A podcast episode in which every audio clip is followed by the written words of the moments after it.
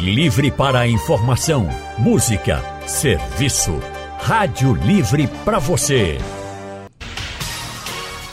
O consultório do Rádio Livre. Faça a sua consulta pelo telefone 3421 3148. Na internet www.radiojornal.com.br o consultório do Rádio Livre hoje vai atender o pedido do nosso ouvinte Carlos de Jardim Atlântico. Vamos então ouvir o áudio que ele enviou para a gente. Boa tarde, Anne Barreto. Anne, é, quando você puder ou se tiver uma brecha aí no seu programa, eu queria que você falasse sobre alergia, alergia de alimento, alergia de insetos alergia de produtos de limpeza. Eu queria que você fizesse um consultório sobre isso, ok? Obrigado, Anne. Meu nome é Carlos de Jardim Atlântico. Obrigado. Obrigada, seu Carlos. Ó, oh, gente, pedido dos nossos ouvintes é uma ordem, o consultório é de vocês. Então, para falar sobre alergias, nós convidamos aqui a médica Maria Cecília Figueira. Doutora Maria Cecília é alergista e imunologista pela Associação Brasileira de Alergia e Imunologia.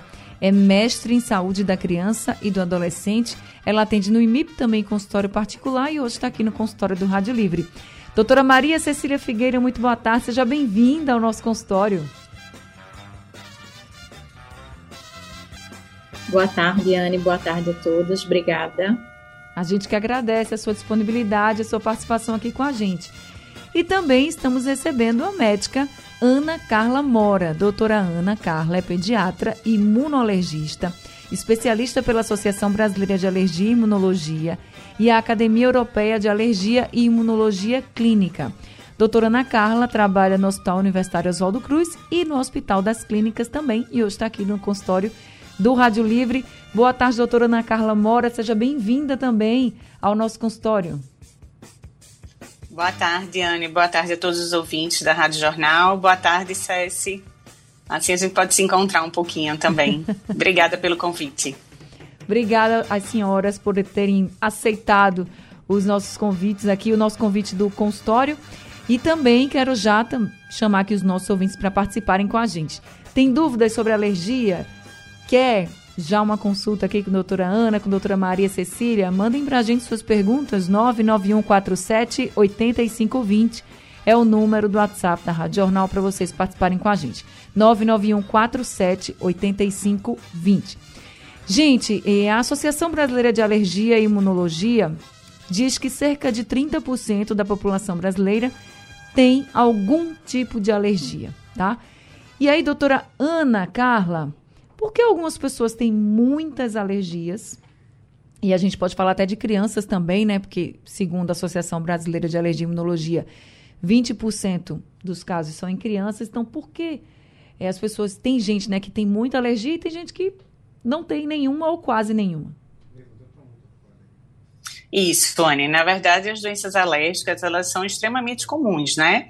Em geral, começam já com sintomatologia já no período da infância né, especialmente com alergia alimentar, dermatite atópica, rinite alérgica, posteriormente asma também, né, muitas vezes os pacientes já apresentam episódios de sibilância já no período de lactente, e a gente precisa entender que as doenças alérgicas, na verdade, elas são as reações de hipersensibilidade, né, que é aquela é uma quebra de tolerância do sistema imunológico. Então, envolve fatores genéticos, envolve fatores ambientais, exposições aos alérgenos, né, especialmente os aeroalérgenos, quando a gente está falando em termos de rinite, de asma, de dermatite atópica, então os alérgenos ambientais, os ácaros, né, alguns animais domésticos, é, é, importante também entender né, que essas doenças elas vêm num, em progressão né? Então, existe também essa questão da importância das questões ambientais, da poluição ambiental. Então, são consideradas doenças multifatoriais. Então, a gente vai envolver fatores genéticos, imunológicos e questões também ambientais de exposição a esses principais alérgenos.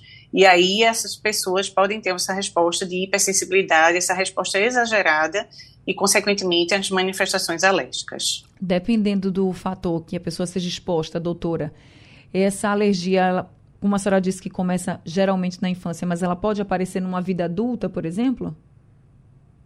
Sim. Pode sim. A gente tem algumas, alguns pacientes que podem apresentar já com a questão do fator ocupacional né? Acho que o ouvinte Carlos, ele comentou da questão dos, dos produtos, né? De alguns Sim. produtos de limpeza, alguns produtos químicos. A gente tem alguns pacientes que podem ter uma dermatite de contato, né? Pode ser uma dermatite de contato irritativa ou alérgica, e que isso pode ser é, aparecer posteriormente, já devido a essa exposição repetida, continuada, também tendo uma resposta de hipersensibilidade, assim como alguns, algumas alergias a medicamentos, pacientes com alergias alimentares, no caso dos crustáceos, né, que às vezes podem vir um pouco mais tardiamente. Então, não obrigatoriamente o paciente vai ter o início de sintomas na infância.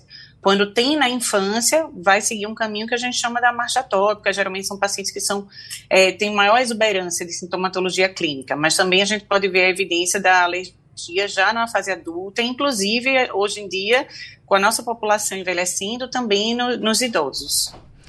Agora, doutora Maria Cecília, é, em, numa regra geral, não sei se a gente pode falar assim em geral, eu vou colocar e a senhora me diz se pode ou não. É, em geral, os sintomas seja sejam eles de qualquer tipo de alergia, eles aparecem imediatamente quando você entra em contato com o alérgeno ou eles podem demorar um pouquinho ainda para aparecer? Então, Anne, depende. De uma forma geral, né, essas reações de hipersensibilidade acontecem com, é, de uma forma mais rápida. Então, por exemplo, eu tenho uma alergia, uma rinite por ácaros que é muito presente na poeira dentro de casa, na poeira doméstica, que eu acho que talvez, acho que talvez não, é o principal alérgeno, né, das doenças alérgicas que a gente está falando, de asma e de rinite principalmente, que são as principais. Então, se eu vou lá, mexer naquele armário que estava fechado, a tendência é que imediatamente eu comece, comece a apresentar os sintomas. Em até duas horas, mas pode ocorrer depois. Não é obrigatório que seja é, é, no contato imediato, uhum. imediatamente após o contato com aquela coisa, aquele agente ou aquele produto que lhe causa alergia. Vai variar do, de, dos tipos de alergia. Numa dermatite de contato, por exemplo, que foi o exemplo que a Ana Carla citou, né, de, desse ocupacional, às vezes eu preciso ter um contato prolongado e o sintoma vai aparecer apenas no dia seguinte, depois de eu ter entrado em contato com aquela substância. Em alguns tipos de alergia alimentar ou de dermatite atópica também, só quando eu entrar em contato com o alimento, depois de algumas horas ou no dia seguinte, que eu vou apresentar os sintomas. Então, não, não necessariamente o início é imediatamente após o contato. Isso pode dificultar até para a gente poder identificar né, o que foi que causou a alergia, né, doutora? Isso. É muito fácil quando a pessoa diz, ah, eu comi um amendoim na mesma hora eu enchei. Então a gente consegue, né, assim, é, é, pensar que a causa dessa alergia alimentar, por exemplo, foi, foi o amendoim. Mas às vezes tem pessoas com dermatite atópica, por exemplo, né, aquela pele alérgica, que entram em contato com algum alimento e essa piora não ocorre de forma imediata. Então vamos e aí falar... fica mais difícil para a gente investigar. Vamos falar um pouquinho sobre os tipos mais comuns de alergia? Doutora Ana, o que, que a senhora mais é, presencia no seu consultório? Então, Anne, é, de fato, né, acho que as, as, grandes doenças alérgicas, né, os grandes exemplos são realmente a rinite alérgica, a asma, né, que é uma doença extremamente prevalente, e temos também a dermatite atópica, né, que é justamente, como Cecília estava comentando, essa inflamação, essa doença cutânea alérgica, que realmente tem um, tem um grande desafio. Temos também né, as reações adversas a medicamentos, reações de hipersensibilidade, que vem aumentando aí exponencialmente, além da alergia alimentar.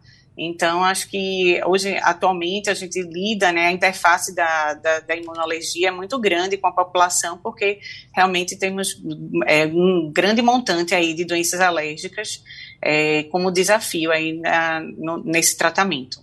A senhora falou da rinite da asma, que aí já é algo bem respiratório. Para quem está nos ouvindo agora e não consegue, por exemplo, diferenciar, é, quais são, por exemplo, o que, é que a gente pode citar de característica da rinite e da asma, que diz assim, ó, isso aqui a gente diferencia um pouco, né, do que é a rinite e tá. do que é a asma. É, isso é uma ótima pergunta, Anne, né? Porque muitas vezes a, a população, os pacientes desejam muitos testes alérgicos. Mas, assim, acho que o primeiro momento, da, o grande diferencial da anamnese, do diagnóstico das doenças alérgicas, é realmente a anamnese, é a gente a escuta, né? A gente observar e caracterizar bem esses sintomas. Então, na rinite alérgica, um, o, a, a, o diagnóstico é essencialmente clínico, né? E a gente vai fazer através dessa sintomatologia, da apresentação de coriza, de espirros, de prurido nasal, prurido ocular, prurido de orofaringe, isso especialmente quando tem uma exposição a um alérgeno, como por exemplo um ácaro de ambiente doméstico, um ácaro domiciliar, por exemplo, ou algum animal, e aí alguma muda tem alguns fatores que podem ser fatores irritantes, desencadeantes, né, mudança de temperatura, mudança de clima, mas quando a gente fala da rinite alérgica, a gente está falando de sintomas que se reproduzem quando o paciente tem essa exposição aos aeroalérgenos. Então, a gente usa muito a sintomatologia clínica, né, para esse diagnóstico. Em geral, na rinite alérgica, a gente não vai, não vai ter febre, a presença de febre, né, então a característica de febre fica muito mais nos quadros dos resfriados, né, nos quadros gripais. E na asma, o que vai chamar atenção realmente é o broncoespasmo, é o paciente que tem a tosse, a tosse quando faz uma atividade física, quando a criança quando brinca, uma tosse que não está associada obrigatoriamente aos quadros virais, mas que o paciente apresenta é, em situações é, é, de exposição também a esses alérgenos. A gente sabe que os vírus na infância são importantes desencadeantes da, de asma brônquica, mas na fase adulta a gente já costuma ter esses episódios independentes dos quadros infecciosos. Então, chama muita atenção a tosse, a dispneia, o aperto no peito, a sensação de cansaço que o paciente relata e que melhora com a medicação de resgate, com a medicação de alívio, como um broncodilatador de curta duração. Muito importante a gente ter essa avaliação médica, tá, gente? Eu pedi aqui para a doutora diferenciar um pouco, e eu sei que a gente fica meio aperreado quando vê uma criança, por exemplo, a doutora Ana também é pediatra, é, quando a gente vê uma criança que está ali e a gente não sabe se é asma, se é rinite, se é outro problema. Enfim, é importante que você faça avaliação com o médico, mas é importante também não ficar sair querendo fazer um monte de exame, pedir um monte de coisa. Escuta o médico que vai avaliar direitinho. Agora, doutora Maria Cecília, vamos para outros tipos de alergia, aquelas que dão lesões na pele, sintomas na pele, né? Que a gente fala assim, porque tem muitos tipos, né? Que podem a gente pode aparecer os sintomas na pele. Eu queria que a senhora falasse um pouquinho desses sintomas e os casos em que pode atacar a pele da pessoa.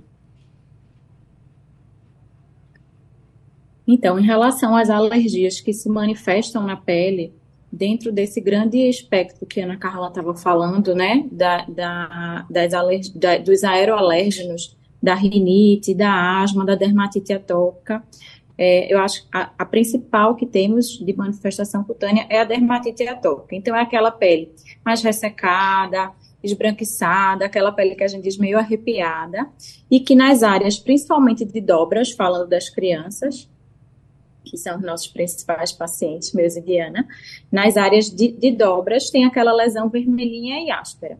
Então, essa seria é, a principal manifestação cutânea das doenças alérgicas, a dermatite atópica, que está relacionada aos aeroalérgicos, que são principalmente os ácaros. Também nós temos outros tipos de alergia que podem se manifestar na pele, como por exemplo aquelas popularmente a urticária, conhecida como placas, e que, é, que pode vir ou não associada a inchaço dos, das pálpebras, dos lábios, que nós chamamos de angioedema. Então, esse também é uma manifestação alérgica. Pode acontecer num paciente que é muito atópico, que, que é muito alérgico aos ácaros e entra em contato com a uma quantidade grande de ácaro num local fechado, numa casa de praia, numa casa de campo, mas também a manifestação de alergia a medicamentos. Então, se eu tenho uma hipersensibilidade aos anti-inflamatórios e antibióticos, por exemplo, que são os principais, as principais medicações envolvidas nas alergias, eu posso, ao ingerir ou aplicar essas medicações, é, apresentar placas e esse inchaço, principalmente no rosto, e também é, nas alergias alimentares é, na alergia a qualquer alimento, né? A uhum. leite, ovo, amendoim, crustáceos, ter também essa manifestação de inchaço no rosto ou em qualquer outra parte do corpo, mas principalmente na face e das placas no corpo. Com relação às alergias a produtos de limpeza, que foi um dos tipos que o senhor Carlos colocou, uhum. também pode pode dar placas na pele. Tem gente que fala muito de ressecamento, assim, parece que a pele está despelando, né, no local onde o produto bateu, por exemplo. Isso pode acontecer mesmo, doutora? Isso. Aí, em relação às dermatites de contato, que faltei falar, é, normalmente o surgimento não é de placas, mas sim de uma pele ressecada, uma área que fica avermelhada, com pequenas bolinhas que depois rompem, dá aquele aspecto da pele áspera, da pele ferida. E aí é mais fácil a gente identificar, porque é normalmente no local que eu tenho contato. Por exemplo, é, com detergente. Então, eu lavo a louça, minha, as palmas das minhas mãos e meus dedos vão ter esse sintoma. É, às vezes, quem trabalha em obra usa bota. Então, o cimento termina entrando dentro da bota, com um atrito, você vai ter naquele local, do tornozelo para o pé, vou ter a dermatite naquele local. Então, tem essa relação da exposição e da área do corpo que é exposta àquela determinada substância. Tá certo. Nós estamos conversando com a doutora Maria Cecília Figueira, ela que é médica alergista e imunologista. Também estamos conversando com a doutora Ana Carla Moura, que é pediatra e imunoalergista aqui com a gente. Já temos ouvintes no consultório do Rádio Livre, participação de vocês. E é o Sebastião, o primeiro ouvinte que vai participar hoje do consultório. Boa tarde, Anne. A meu nome é Sebastião, veja bem. Eu vi falar, eu vi que o consultório vai falar de alergia e eu sou, e eu sou extremamente alérgico. Tenho alergia nas axilas, que uso uma pomada continuamente por causa da alergia, e tenho alergia nos pés, que eu não posso ficar com os pés molhados um minuto após o banho, que senão fica os dedos todos como se fosse cortado. E eu queria que a doutora aí, as doutoras, me desse uma explicação sobre isso, de, de qual é, de como é que surge as alergias, qual, quais são as verdadeiras causas da alergia. Boa tarde para todos. Obrigada, seu Sebastião. Doutora Maria Cecília, a senhora pode ajudar? Sebastião? Posso sim, claro. Até a dúvida dele foi muito parecida com o que a gente estava falando né, no bloco anterior, que em áreas específicas ele parece ter as lesões, que ele falou nas axilas e nas plantas dos pés. Então, pode ser o contato com algum produto presente em desodorante ou sabonete, pensando nas axilas, ou até algum tipo de calçado, alguma exposição relacionada ao trabalho dele que esteja causando isso. É, Normalmente acontece quando a gente tem uma exposição a algum produto químico presente em cosméticos ou, ou, ou em outros produtos e uma quebra dessa barreira da pele. Pode a, a, é, acabar sensibilizando e aí causando esse desenvolvimento das alergias. Para dizer especificamente que ele tem é, alergia, a gente, eu pensaria primeiro nesses, nesses produtos, né? Algo em relação ao desodorante, porque ele falou do local das axilas, lembrar também que é uma área de atrito. Então, pode ser um produto que ele coloque, a pele mais fina, tem o atrito do dia a dia, mais fácil de sensibilizar. E nos calçados, até a própria borracha do látex é uma das causas de dermatite de contato nas plantas dos pés. Ele fala pra... do, da água, pra... né? Ele diz que quando fica com o pé molhado, é como se os pés ficassem cortados.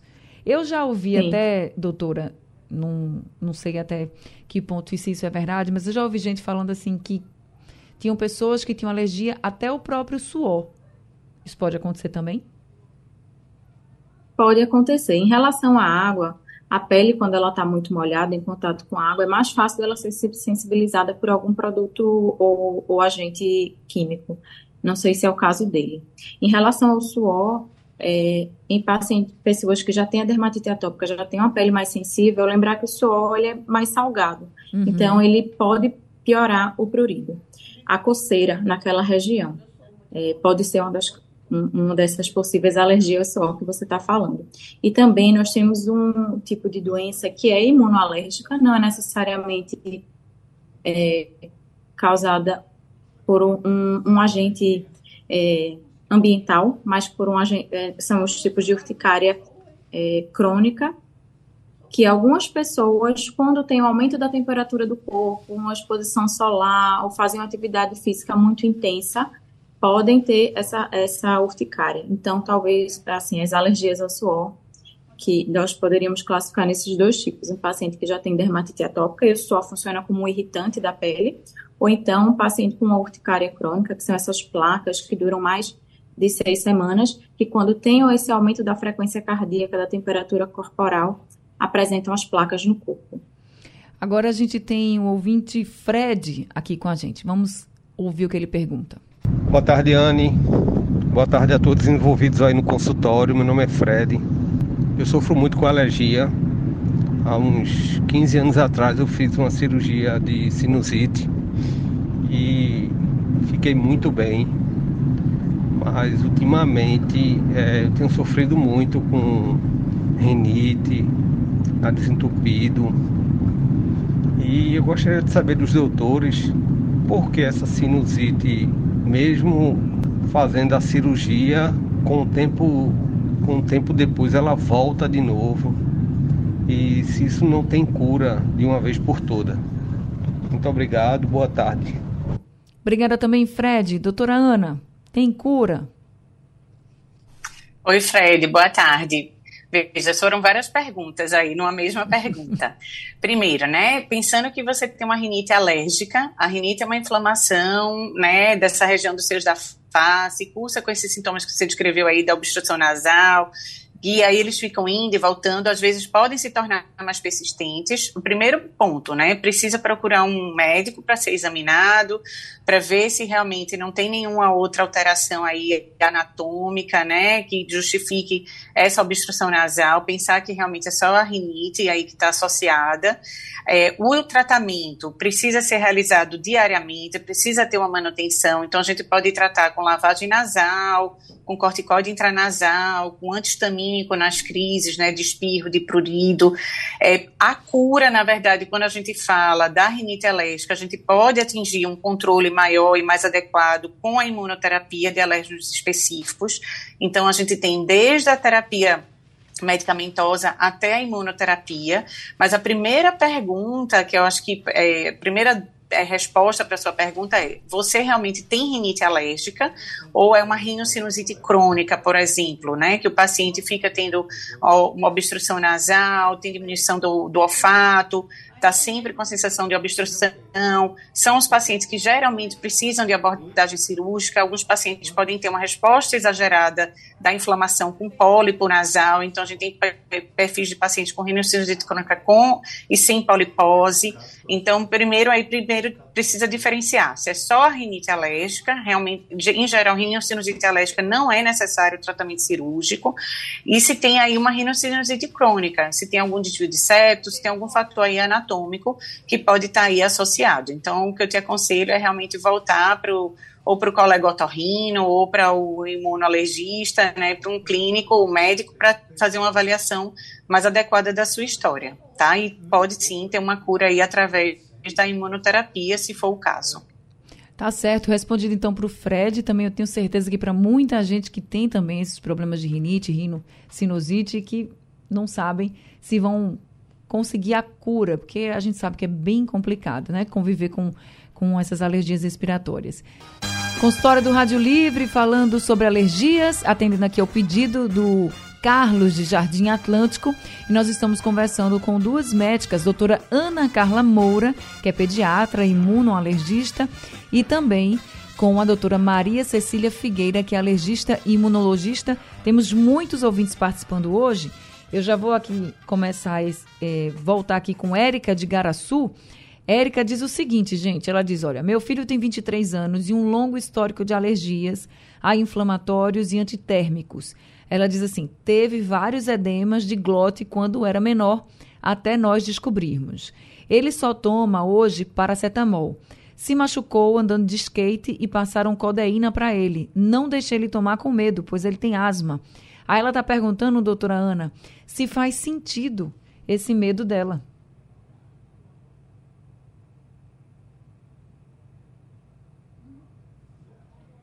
Doutora Ana, tá me ouvindo? Acho que a gente perdeu a conexão com a doutora Ana.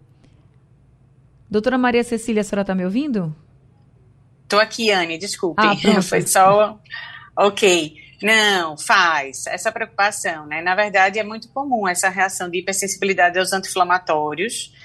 Né? Então, existe essa orientação dos pacientes que já têm uma história pregressa, né, com um inibidor forte que a gente chama como a dipirona, é, com a S, evitar os outros demais anti-inflamatórios. Ele é um, um, exemplo daquele, daquele paciente né, que tolera o paracetamol, que é um, um inibidor um pouco mais fraco, digamos assim, da ciclooxigenase, mas essa preocupação de não dar codeína dela ele poderia ter utilizado, não teria problema, porque aí não é uma, não está relacionada essa questão do, dos anti-inflamatórios não esteroidais. Então, agora é lógico, o paciente que já tem esse antecedente de reação grave, já com edema de glote, existe essa preocupação e o paciente vai evitar tomar uma medicação que não tem essa orientação formalizada. Normalmente, o que a gente orienta é que esses pacientes que têm história de diversa, reação diversa a medicamento procurem um especialista, tenha um plano de ação, saiba quais são as medicações que ele está autorizado a tomar caso de emergência, né? E que isso também seja informado ao médico que está fazendo, realizando o atendimento.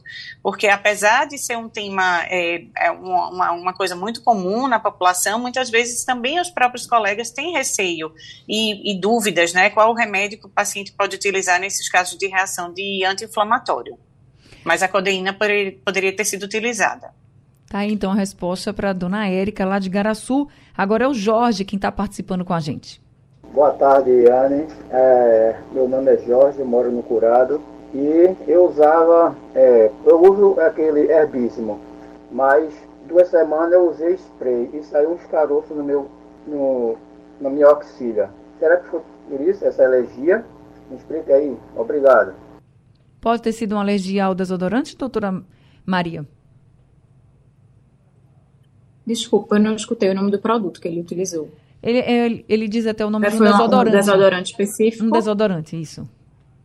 Pode ter sido algum componente de, desse desodorante específico que não tem no que ele utiliza habitualmente e aí ter causado essa reação alérgica. Agora, doutora, com relação, né? com relação a esse tipo de alergia, né? A um produto de higiene, a um produto de limpeza. A gente está falando aqui de vários tipos de alergias, vocês já falaram, inclusive, de alguns tratamentos. Nesses casos, uhum. existe o tratamento, por exemplo, ele diz que está com caroços na pele para tratar esses caroços, mas e depois? O indicado é que a pessoa não tenha mais contato ou a pessoa fica boa e pronto, pode usar o que quiser? Ótima pergunta, Anne. Nós precisamos investigar se foi realmente algum componente daquele produto que causou a alergia naquele momento. Às vezes a gente entra em contato com um produto, por exemplo, muito ácido ou muito básico. Isso termina agredindo a pele e não é uma dermatite alérgica, e sim uma dermatite de contato irritativo. Mas nos casos das dermatites de contato alérgicas, nós podemos fazer o teste cutâneo com a leitura tardia. É um teste que é até popularmente conhecido, que é, normalmente as substâncias são aplicadas nas costas do paciente e aí ele fica alguns dias com aquele adesivo nas costas e depois a, a leitura é realizada pelo, pelo alergista, para avaliar quais daquelas substâncias ele reagiu ou não. Se ele tem uma história sugestiva de, por exemplo, uma alergia a um parabeno, que é um componente muito comum nos cosméticos aqui no Brasil, e aí ele tem o teste positivo, o teste de contato positivo para parabeno, então o que, é que a gente vai orientar é que ele não utilize os produtos com parabeno, mas aí ele precisa investigar realmente qual é o produto que ele tem alergia para a gente é, poder excluir da vida dele. Então, alergia, por exemplo, a, a, produtos, você vai ter que realmente dar uma excluída. Quando é um, uma alergia a alimentos também, doutora Maria? Quando, isso, quando é confirmado, né? Sim, confirmado, é, temos, sim. Isso. Não, mas nós temos que tomar muito cuidado, porque estamos numa época de um modismo, assim, de alguns alimentos serem vilões, né? O leite, com, que é inflamatório, né? Que algumas pessoas dizem isso, é, mas nós não temos nenhuma evidência científica disso. Inclusive, algumas crianças e pacientes podem ficar desnutridos por uma exclusão exagerada de vários alimentos. Então, primeiro, tem que ter uma história clínica sugestiva de uma alergia alimentar, e depois algum teste diagnóstico com um alergista ou um gastroenterologista que confirme essa alergia, para aí então eu excluir esse alimento da vida da, da criança, do adulto, do paciente. É, e eu vou reforçar aqui isso também, eu estava querendo muito mais tocar na parte dos produtos, né, os produtos que a gente tem contato, como produtos de limpeza ou de higiene pessoal, que aí você pode ter algum tipo de alergia e vai ter que tirar esse produto da sua vida com relação a alimentos, gente, pelo amor de Deus, não vão pela moda. Também a gente bate muito nessa tecla aqui, porque você pode causar um problema enorme né, para uma criança, para um adolescente. Casos, a gente já trouxe aqui, inclusive, alguns consultórios com nutricionistas falando sobre isso. Então, assim, percebeu que teve alguma reação diferente, procura o especialista, vai ter ali a orientação. Porque se porventura você tiver que tirar aquele alimento, um nutricionista ele vai te dizer um outro alimento que você vai poder substituir para não ficar sem aquele nutriente. Então, com alimentação não se brinca mesmo. Com alergia já não se brinca, em uma alergia alimentar a gente precisa ter muito mais cuidado. Eu estou chegando ao fim do consultório, mas eu queria conversar também com a doutora Ana sobre as alergias respiratórias. Muita gente perguntando aqui com relação às alergias respiratórias. É, tem algumas perguntas da dona Maria, não vou conseguir colocar seu áudio, mas ela também falou que a, a filha dela tem muita alergia é, respiratória. Ela fala de rinite, fala de uma tosse que não passa, que ela diz, inclusive, para a menina não tomar nada gelado, porque aí vai piorar. E aí eu queria que a senhora falasse de tratamentos, se existem tratamentos reais, assim, que possam melhorar a vida dessas pessoas, e se essa coisa do gelado piora para quem tem, assim, uma alergia respiratória. Certo, Anny, né? É, temos sim tratamento, né? Lembrar que a asma, né, que é uma doença extremamente prevalente na nossa população, a gente tem na nossa farmácia do estado medicamentos que são de acesso gratuito para esses pacientes, né, e também na farmácia popular. Então, a gente tanto tem na farmácia popular tratamentos para rinite quanto para asma. Importante os pacientes saberem, né, a população saber disso, porque a gente não quer o uso é, contínuo de bombinha, né, as famosas bombinhas, né, para evitar um tratamento inadequado da asma e esse controle. Em relação a essa questão dos gelados, né, muitas vezes os pacientes não têm só rinite alérgica, mas já tem também um remodelamento que a gente chama, né? Uma resposta inflamatória, ou já tem outras características dessa inflamação do nariz, e aí, por essas mudanças de temperatura ou essa questão do gelado, o paciente pode apresentar sintomas, mas não que isso impeça o paciente de ter esse contato. Então, o que, que a gente reforça, né? A importância de tratar né, de buscar realmente o médico para fazer um tratamento adequado. A gente é, usa muito o conceito da via aérea única, então se você trata adequadamente sua rinite, você também melhora sua asma. Essa tosse crônica, né, muitas vezes pode ser rinite, asma, Alguns pacientes, principalmente adultos, podem ter também doença do refluxo. Então, a gente tem que ter o cuidado aí de fazer um tratamento adequado. A principal mensagem em relação a essa questão de, das doenças respiratórias, rinite e asma, é que a gente tem tratamento disponível, a gente tem hoje, atualmente acesso gratuito, né, na maioria do, das etapas de tratamento, especialmente da asma. Então, é super importante que a população esteja alerta a isso e não fazer o uso excessivo ou, de uma forma inadequada e uso de corticoide, né? A gente lida muito isso, é, os pacientes buscam muito, terminam sendo medicados com corticoide, seja o corticoide oral, seja o corticoide injetável, e quando chega para o especialista ou para o médico acompanhante, com muitos efeitos colaterais. E é isso que a gente tem que evitar e fazer tratamentos adequados e específicos, tanto para rinite quanto para asma. Doutora Ana Carla Moura, muito obrigada por esse consultório. Obrigada, Ana, a você pelo convite e a todos os ouvintes da Rádio Jornal. Um forte seja, abraço. Um forte abraço, seja sempre muito bem-vinda aqui. Doutora Maria Cecília Figueira, também muito obrigada por esse consultório. Boa tarde a todos, muito obrigada pelo convite. Seja também sempre muito bem-vinda aqui com a gente. Até muito o próximo obrigada. consultório. Bem, gente, consultório Até. do Rádio Livre, chegando ao fim. O Rádio Livre de hoje também. A produção foi de Gabriela Bento, trabalhos técnicos de Big Alves, Edilson Lima e Sandro Garrido. No apoio, Valmelo, a coordenação de jornalismo é de Vitor Tavares e a direção é de Mônica Carvalho.